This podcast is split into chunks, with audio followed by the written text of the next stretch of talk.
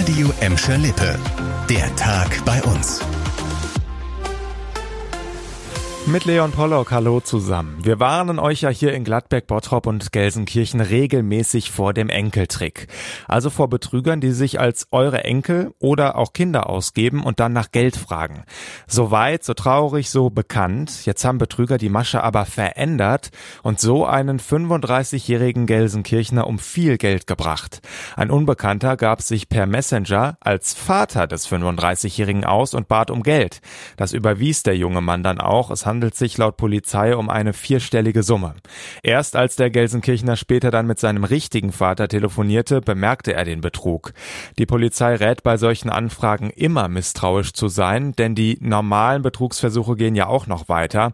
Gestern sind in Gladbeck und Gelsenkirchen zum Beispiel Rentner auf falsche Wasserwerker und angebliche Bankangestellte hereingefallen. Bei einem Familienstreit in Gladbeck Mitte ist ein 40-jähriger Mann mit einem Messer schwer verletzt worden. Das Ganze ist laut Polizei gestern Abend passiert. Ein Ehepaar soll sich gestritten haben, ein dritter Verwandter habe sich dann eingemischt. Der mutmaßliche Täter, ein 39-jähriger, soll am Rande der Innenstadt mehrere Male auf das Opfer eingestochen haben. Er wurde festgenommen und gegen ihn läuft jetzt ein Verfahren wegen gefährlicher Körperverletzung.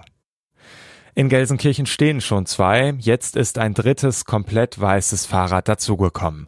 Ghostbikes heißen die und der Anlass ist mehr als traurig. Es soll nämlich an den Radfahrer erinnern, der vergangene Woche tödlich verunglückt ist. Das weiße Fahrrad ist heute Abend an der Adenauer Allee, Kreuzung Willy Brandt Allee aufgestellt worden. Dort war der 59-jährige E-Bike-Fahrer am Freitag über einen E-Scooter gestürzt und später an seinen schweren Verletzungen gestorben. Der Fahrradclub ADFC will mit dem komplett weißen Ghostbike auf die Gefahren für Radfahrer aufmerksam machen. In Mainz steigt heute für den FC Schalke Schicksalsspiel Nummer, ja, das wievielte ist es eigentlich? Mal ist Schalke gefühlt schon abgestiegen und einen Spieltag später ist wieder alles möglich.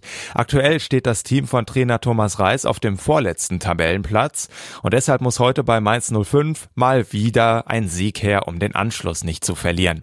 Das Hinspiel hatten die Schalker ja gewonnen und nach dem Sieg letzte Woche gegen Bremen scheint tatsächlich wieder vieles zu klappen.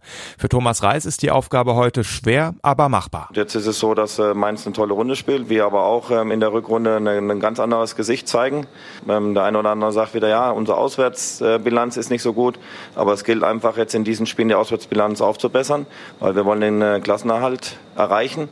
Und deswegen wollen wir in Mainz ähm, ja, mit genug Selbstvertrauen auftreten. Und so könnte es sein, dass Schalke heute nach dem Spiel mal wieder alles selbst in der Hand hat, auf dem langen, steinigen Weg Richtung Klassenerhalt. Das war der Tag bei uns im Radio und als Podcast. Aktuelle Nachrichten aus Gladberg, Bottrop und Gelsenkirchen findet ihr jederzeit auf radio und in unserer App